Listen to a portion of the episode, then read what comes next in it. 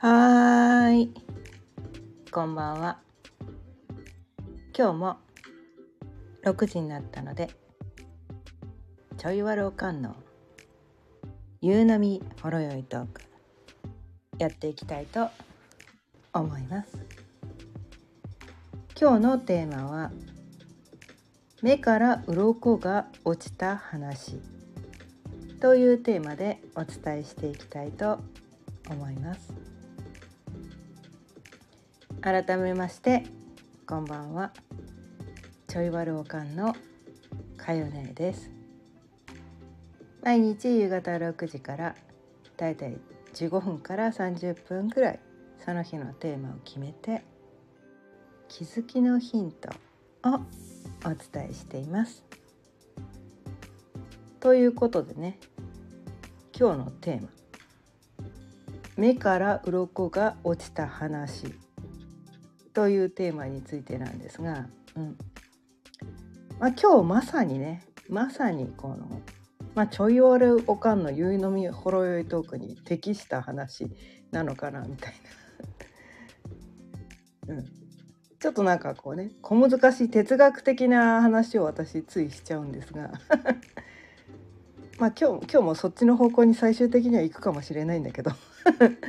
うん、取っかかりがね取っかかりはね多分ねこのまあゆほろ酔いトーク的な、うん、感じにできるんじゃないかな 思ったんですね。うん、で今日ね今日なぜこのテーマにしたのかというとまあまさにね、まあ、こういう体験をしたからなわけなんですね。うん、目から鱗が落ちたと。まあ気づ気づいていなかったことに気づいたってことなんですね。うん、だからねまねこの気づきのヒント。まさに。まさにねそういうことなんだけど。まあ私もまだまだ未熟なのでね、うん、この気づいてなかったことがこの世には5万とあってねほとんどがねこの世のほとんどのことを知らないし気づいてない大切なことに何も気づいてないのが多分私たちだと思うんだけど。で今日気づいたのがそのね昨日昨日一昨日ぐらいからそうあのねアマゾンプライムであるドラマを見始めたわけなんですね。うん、でそれ前からちょっとなんかこうなんか知らんけどいつもなんかそれが出てきてでもほら私には関係ない話なんじゃないかなみたいな感じで見ていなかったドラマがあったんですね。うん、でそれがどういう題名のドラマななのかっていうとソロ活女子のお話なんですよね。ソロ活女子のすすめって題名だったかな？うん。今なんかこうシーズン3まであるんですよね。それ一気見してるんですけど。で前々からなんかこれなんかすごいシリーズで続いてんだな。へえみたいな感じで。でもほら私は別にまあ一応ね今は独身だけどその未婚なわけじゃないんですよね。未婚なわけじゃない。一応結婚してね子供2人荒さんの息子が2人いてで今旦那がね亡くなっちゃったので今はこう独身的な感じなんだけどでもいわゆる何ていうのかな未婚の独身女性の話なのかなって思い込んでてだとするとほら私には関係ない話なのかなとかその結婚がどうのこうのとかなんかそういう話なのかなとか思って結婚したいのにできないとかなんかそういう話なのかなって勝手に勘違いして別にもう結婚はいいかなって私は思ってるから ね、うん、見なくていいかなって思ってたんだけどやたらなんかね目に入ってくるんですよ。やたら目に入ってきてやたら目に入ってくるもんだからこれはなんか見なきゃあかんやつなのかなと思って。で見始めたらまあもう目から鱗がポロポロ落ちまくって、まあ、感動感動でもシーズン1はね毎回泣いてました。泣いてたんです。感動の多分ね感動作品じゃないのかもしれないんだけどドラマととしては。でも私は何て言うのかなその気づかなかったことに気づかせてくれたっていうことで確かにと思ってそのね泣きたいわけじゃないけどなんか泣いちゃう時っていうのはどうやらねこの自分のこのね潜在意識のこの望みとか願いっていうのがあるんですよね。うん、で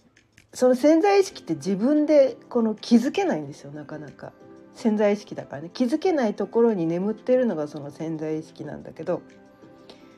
潜在意識の中にいろんなその望み願望みたいなのがいっぱい私たちの中には眠ってるんですよね。まあ私この音声でよくお伝えしてますけどいわゆる自分が意識できる潜在意識っていうのは自分の中の1から5%しかないんだよと。で残りの95から99%は潜在意識なんだよということをねたびたびお伝えさせていただいてるわけなんですけどってことはね自分が頭で思い描いてる望みよりは潜在意識の望みの方がはるかに多いわけなんですね。でそっちの望みの方が本当の望みなんですよ。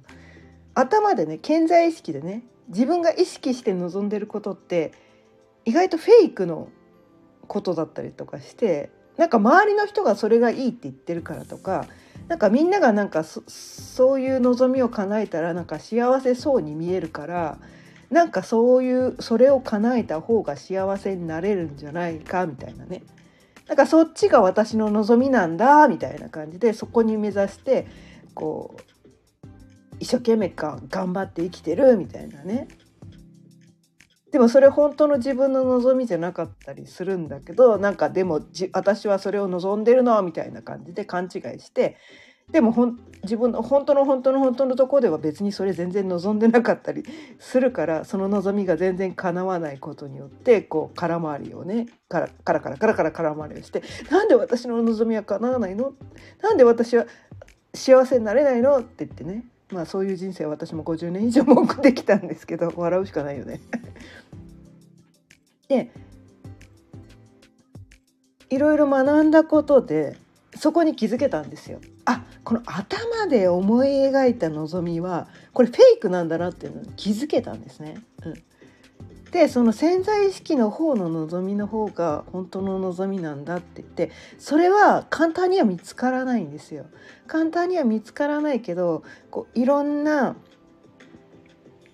ことをねこうチャレンジしたりとかなんかこう経験していくことによって気づく思い出すなんかそんな感じなんですよ。で人の話聞いてなんか知らんけど涙が出てきたとか人の話聞いて今までそれはね自分の潜在意識では知らなかったはずなのに確かにって思うようなこと、うん、確かにとかなるほどって思うことなんですね。そういうことが多分潜在意識の望みなんですよ。でこれね確かにとかなるほどって思ったことってそう今まで知らなかったことを聞いたから、ね、知らなかったことを知ったから確かになるほどって思ったって自分では思ってるかもしれないけど実はそうじゃないんじゃないかって私は思ってて。もともとそれを知ってたんですよ。知ってたんだけど忘れてた。忘れてたことに対して確かになるほどが起きるんじゃないかなって思うんですね。うん、だってよく考えてみてください。そんなこと夢にも思わなかったことを知った時は「えマジっすか？えそんなことがこの世にあるの?」みたいな「マジ知らんかった」「えそうなんだ。え。ー、マジか」みたいな。なんかそういう反応になるはずなんですよね。多分ね。全然知らなかったこと。夢にも思わなかったこと。潜在意識も知らなかったようなことってそういう花になると思うんだけど。確かにね。はいはい。みたいな。そのしっくりくる感。でどっかねどっかしっくりくるっていうのは自分の中にその要素があるからそれと何て言うかなそのパズルのピースがカチッとはまったみたいなね。今までねそのパズルがねこの空白のパズルになってたところがパチッとはまったことでしっくりきて確かになるほどって言って今までそのねこの最初はパズルできてたんですよ。でも一回バラしちゃったから忘れちゃったみたいな感じでね。でこのパズルのピースって何だっけ？みたいなことで。でそのパズルをね完成させていくのがこのね私たちの人生なのじゃないかなと思って。で生まれてくる前はね完成したパズルがあるんですよ多分ね。でも完成したまんまだったとなんだろう。まあそれを飾っててもね絵が綺麗って言って見てればいいかもしれないけどつまんないからね、もうちょっとなんかこれこれあのもうもう一回パズルピース組み直したいみたいな感じで一回バーシャーバシャーってやるみたいな。いっぱい一回バラすみたいなね。それをやって生まれてくるんじゃないかなって。それがねこう生まれてくる前にこのねなんかこう人生決めてきたとかねそういう話もあったりするんだけど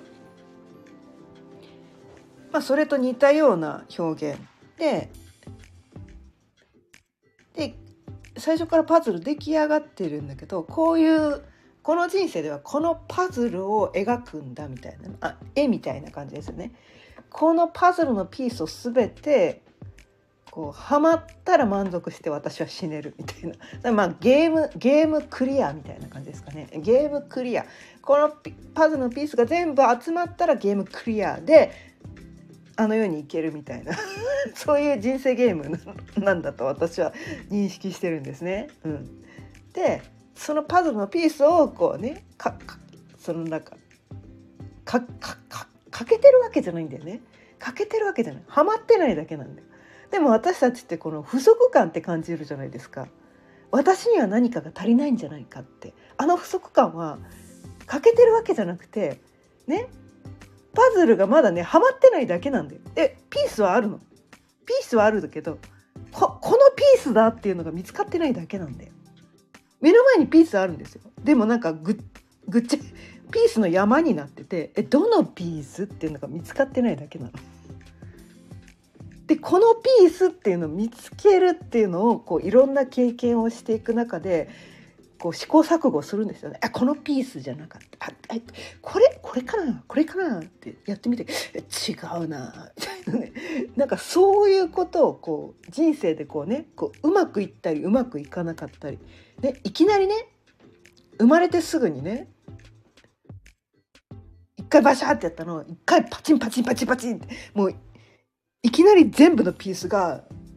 何の間違いもミスもなく一瞬で全部のピースがはまりましたっていう大天才もねこの世にはまあいるかもしれないけどね？いるかもしれないけどそのね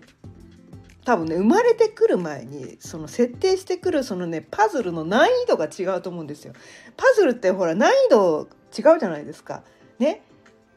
この幼児向けのパズルって超簡単じゃないですか。ね？超簡単じゃないですか。ね。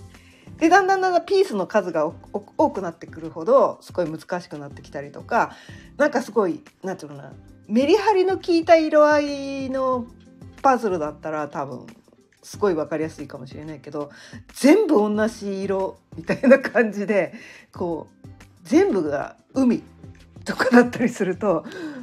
全部同じような色だったりするとわけわからないわけなんですよね。だそのパズルの難易度が人によってそのなんとかな生まれてくる前にそのパズルの難易度をね難しいパズルに挑戦したいっていう設定をしてきた人とまあ私はそんなに簡単でいいかなっていうのを設定してきた人がいてねでこうね幼少期からねすごい幸せな家庭に生まれて、ね、もう超人気者で見た目もねすごいこう可愛くてとかねなんか成績も良くてその後もね仕事も普通に行けてなんかその後も素敵なパートナーと出会って子供めっちゃいい子で、ね、何の苦労もなく生きてくるっていう人は多分簡単なパズルのねピースをやった人なんですよ。うん、あそんな人いないかもしれないけどね いないかもしれないけど。で人それぞれね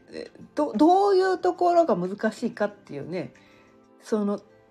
どこに対してこの難しさを感じるかっていうそこの設定ポイントが違うだけであって人によってそのねこの見た目で悩む人もいるかもしれないしこの能力ね能力で悩む人もいるかもしれないし人間関係で悩む人もいるかもしれないしその人間関係もね親子関係なのかその友人関係なのかあとはパートナーなのか、ね、どどこにテーマを持つかどこが難易度があるかっていうのがね。で見た目もねその人に見えるところの見た目なのかあとは人に見えないけど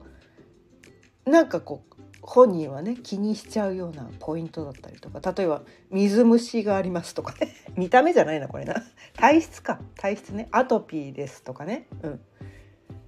あとはなんかこうななんていうかな。なんか体質でねこう気になる体質をねあんまり人の体質よく分かってないから。だかそういう体質を持ってきてしまったとかね。あとはすごいこう匂いが気になるとかね。あとは手触りが気になるとかね。なんかそういう性格的なところにこうポイントを持ってきてそこに対して悩むっていうね。なんかそういうテーマを持ってきて生まれた人もいるかもしれないし。その人によってどどの部分に難易度を持って生まれてくるかが違ってるだけであってそれがこの周りに見えやすいものとは限らないってことなんですね。うん、周りの人に見えやすいものはその人ってすごく苦労しているなっていうふうに見える人もいるかもしれないけど意外とこの周りに見えないところで悩んでる人もいて全ての人が何らかのところで迷ってる悩んでるね、うん、そういうのを設定してきてるんじゃないかなって。だって幼稚園生みたいなパズルだったら多分その簡単なパズルの人は多分ね幼少期でも早く組み上がっちゃったからって言って若いうちに亡くなるって人はそういう人なのかなって思って、うん、で難しいパズルはねあのクリアできないとなかなか死ねないわけなんですね。死ねないんですよ。そう、ね、死ぬっていうことをね、まあ、これ私のね個人的な解釈なんですけど私はこの世はそのゲームゲームをしに来てて死ぬイコールクリゲームクリアだと思ってるんですね。うん、別に悲しむべきことではなくてどっちかというとおめでとうございます。ゲームクリアしたんですね。お疲れでした。お疲れお疲れでした。どんなゲームだったんですか？みたいな聞いてみたいみたいな。なんかそんな感じなんですけど、うん、死ってそういうものなのかなっていうのを私個人はねそう感じてて。で私ねまだまだ全然ゲームクリアできる感じしないから。まだまだねグズグズしてるからね。まだグズグズしてるからうん。なかなかね長生きすんじゃないかなと思ってるんだけど。話めっちゃそれたね元に戻します。はい。で目から鱗が落ちた話ね。そのソロ活女子のすすめっていうのドラマを見て私そのね2年前に旦那が亡くなってまあそのシングルになったわけなんですよね。うん、シングルになってでこの、まあ、宮崎にね横浜から宮崎に移住してきてで宮崎に移住してきたはいいけどあんまりあっちこっち出かけてないんです。まあね30歳のね31歳になったこの間31歳になった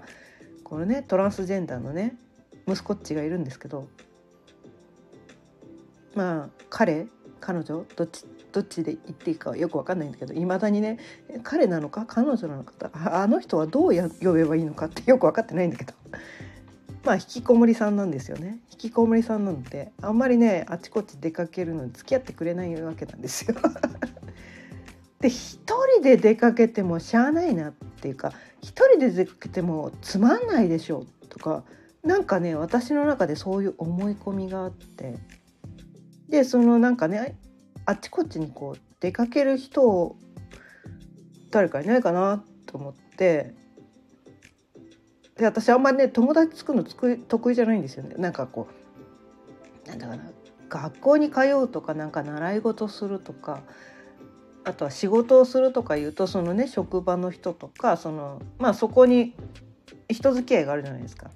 でも私今ね 自宅でこうオンラインで個人ビジネスやってるから誰とも付き合いがないんですね。うん、誰とも付き合いがないんですよ。であんまりね人間関係築くのね得意なわけじゃない誰にでも自分から気さくに話しかけられる人じゃないんですね。うん、多分毎日ね朝から晩までお酒飲んでたらそうできるかもしれないけど あんまりできない人なんです。だからねこうやっぱりなんかこうパートナーみたいな人がいればその人と一緒に出かけられるんじゃないかなと思ってそのねこのマッチングアプリみたいなの、ね、登録してそのね一緒にあっちこっち出かけられるようなパートナーを一生懸命見つけてるわけなんだけどなかなかこうねこの人だっていう人がなかなか見つからないっていうところに来てどうしたもんかなって思ってたところにそのねソロ活女子のすすめっていうドラマを見てもう衝撃を受けたわけなんですよ。そのなんなんまあネタバレに若干なるかもしれないけどドラマを見てない人にとってはね、うん、この自分がやってみたいことを誰かと一緒にやってしまったら誰かと一緒にね自分が行きたいところに行ってしまったら多分ね相手に気を使って自分がそのこととかその場所を100%堪能はできないんだということに気づかされたんですよ。まあ、例えばね食事ね。ラン一人でランチしてもとか思ったんだけどまあそのねソロ活女子の主人公さんは一人で一人だからこそそのなんていうのかな相手がいるとその相手との会話とか相手に合わせて自分が本当はこっちなんだけどあでも、うん、合わせて、まあ、こっちにしとくかみたいなその妥協するみたいなところがあったりとか例えば美味しいものを食べに行っても相手との会話の方がメインになっちゃうと味その食べることに対して100%向き合うことはなかなかしにくいんじゃないかなって。まあできないこともないですよ。お互い無言で黙々と食べるっていうのはね。してもいいんだけど。いやそれパートナー見つける意味ねえじゃんって話じゃないですか。ではっと思い出したんですよ。あ私昔ね独身時代結婚するつもりなかった。30歳過ぎまでは結婚するつもりなかった頃って一人でいろんなことやってたな。一人映画館一人喫茶店一人でご飯を食べる。今でこそねお一人様当たり前なんですけど今から30年以上前の頃ってそんなに当たり前じゃなかったんですよね。女の子がね。二十歳前後の女の子が一人でね。映画館にいるとか映画を見るとかね。喫茶店ですよ喫茶店。女の子が一人でタバコ吸いながらね。当時はタバコ吸ってたんでタバコ吸いながらブラックコーヒーを飲んでるっていうね。なんかそのねお一人様っていうのをめちゃめちゃ私楽しんでたなっていうのをふっと思い出してでももともと私そういう人じゃんっていうのに気づけたんですよ。でもなぜかなぜかねなぜか家族ができたことによってその誰かと一緒に行動する方が楽しいに決まってるみたいな。なんかそういう思い込みが自分の中にできていて、まあ、確かにね子供たちちっちゃい頃はなんか子供たちの笑顔を見たさにねいろいろいろんなとこ行って自分が楽しむよりは子供たちが喜んでくれればいいみたいなその自分の楽しみがどっか行っちゃってたな。ってその相手を喜ばせるために自分はどうでもいいみたいな感じで自分ほったらかしになってたなっていうところに気づけてそこに全然気づけてなかったんですよ。それすっかり忘れてたんです。だってね30年以上そういう生活してきちゃってたから自分私はいいの。ね子供たちが喜んでくれればいいの。子供たちの笑顔さえ見れれば私はいいの。みたいなそういう人生を歩んできてたなっていうのにそのドラマを見たことによって気づかされてそれでもう涙がポロポロポロポロ出てきたんですよ。ああ私。私を喜ばせてあげてなかった。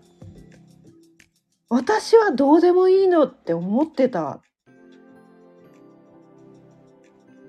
いかん。これじゃいかんぞっていうのにめちゃめちゃ気づかされてもうねそこに気づかされてそれまでねいや一人でじゃあどこ行くの？いや一人で行ったって一人で行ったってどこ行ったって楽しくないでしょって言って全然思い浮かばなかったんですよ。一人でどこ行きたいかっていうの全然思い浮かばなかったのにそのドラマでその昔のその感覚を思い出したことによってもうボロボロ一人で行きたいところがいっぱい出てきてもうメモ帳に書きまくってるんですよ今。書きまくってるんです。パートナー。いないと私は出かけられないと思ってたけどそんなわけないじゃん。今だってお一人様向けのメニューみたいなのこの世にいっぱいあるじゃんって。あれ？みたいな。もう本当ね私たちってね思い込みの世界で生きてます、うん、思い込みの世界で生きてます。で特に私の年代のこのねアラフォーアラフィフアラカン。もう私はアラカンに足突っ込んでましたけどね。アラカンでこう離婚した人とかパートナーがね亡くなっちゃった人とかなんかそういう人って私と同じようななんか思い込みでこ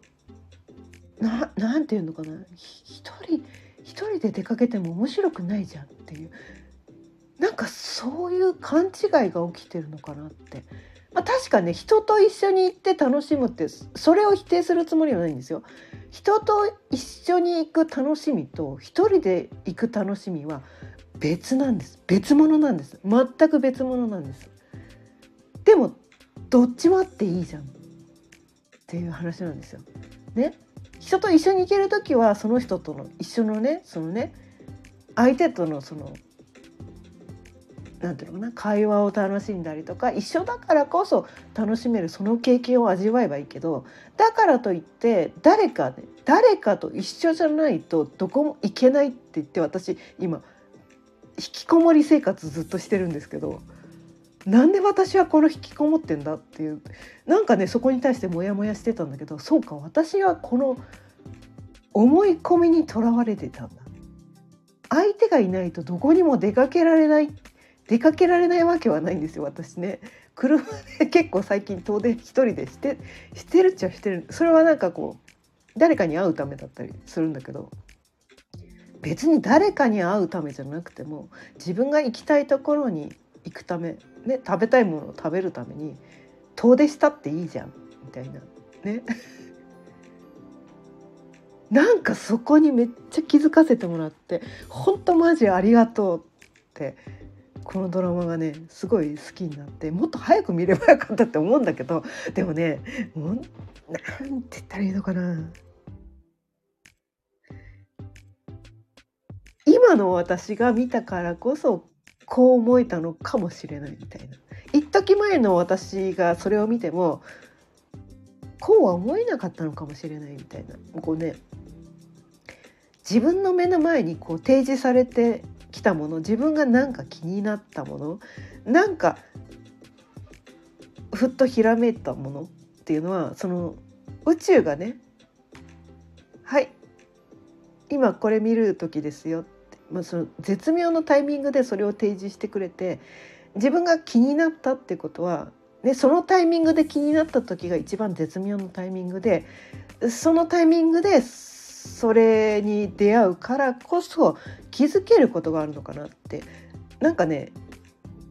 人生ってやっぱり、順番があるのかなと思ってそれは私たちがコントロールできることではない。全て宇宙がねやってくれてることだからもうそれを信じて素直にね受け取るだけでいいんです。素直にそのね提示されてきてなんか気になるっていうのを素直に受け取ってそれをとりあえずやってみる。ね、やってみることでああなるほど確かにが起こってくる。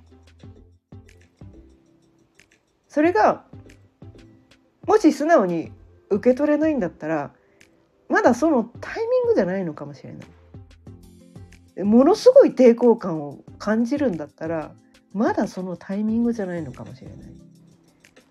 その抵抗を感じてるってことはすっごい無理くりそれをやらなきゃいけないってことでめっちゃ頑張んなきゃいけないってことですよね。あのね頑張る頑張る手放しましょう。私はこの音声でたびたびお伝えしてます。無理くり頑張るそれを手放すだけで人生はとても楽に生きていきます。無理くり頑張るです。だからなんていうかなそこに向かっているは自分がねその向かっている過程一つ一つが客観的に見たらめっちゃ頑張ってるんだけどそこに向かってる過程が楽しくてしょうがないんだったら頑張るもありなんだけどもう本当は自分は抵抗抵抗を感じててめっちゃ嫌でしょうがなくてもう鬱になりそうなぐらいなのに頑張るってそっちの頑張りを手放してくださいっていうことなんですね。頑張るも2種類あると思っててなんかこう背中から押さて押されてる感じで頑張るのかめっちゃ向かい風なのに頑張るのかその2種類があるのかなと思ってて。でそれをやるやればやるほどどんどんこう息が苦しくなってくるとかもう辛くてたまんな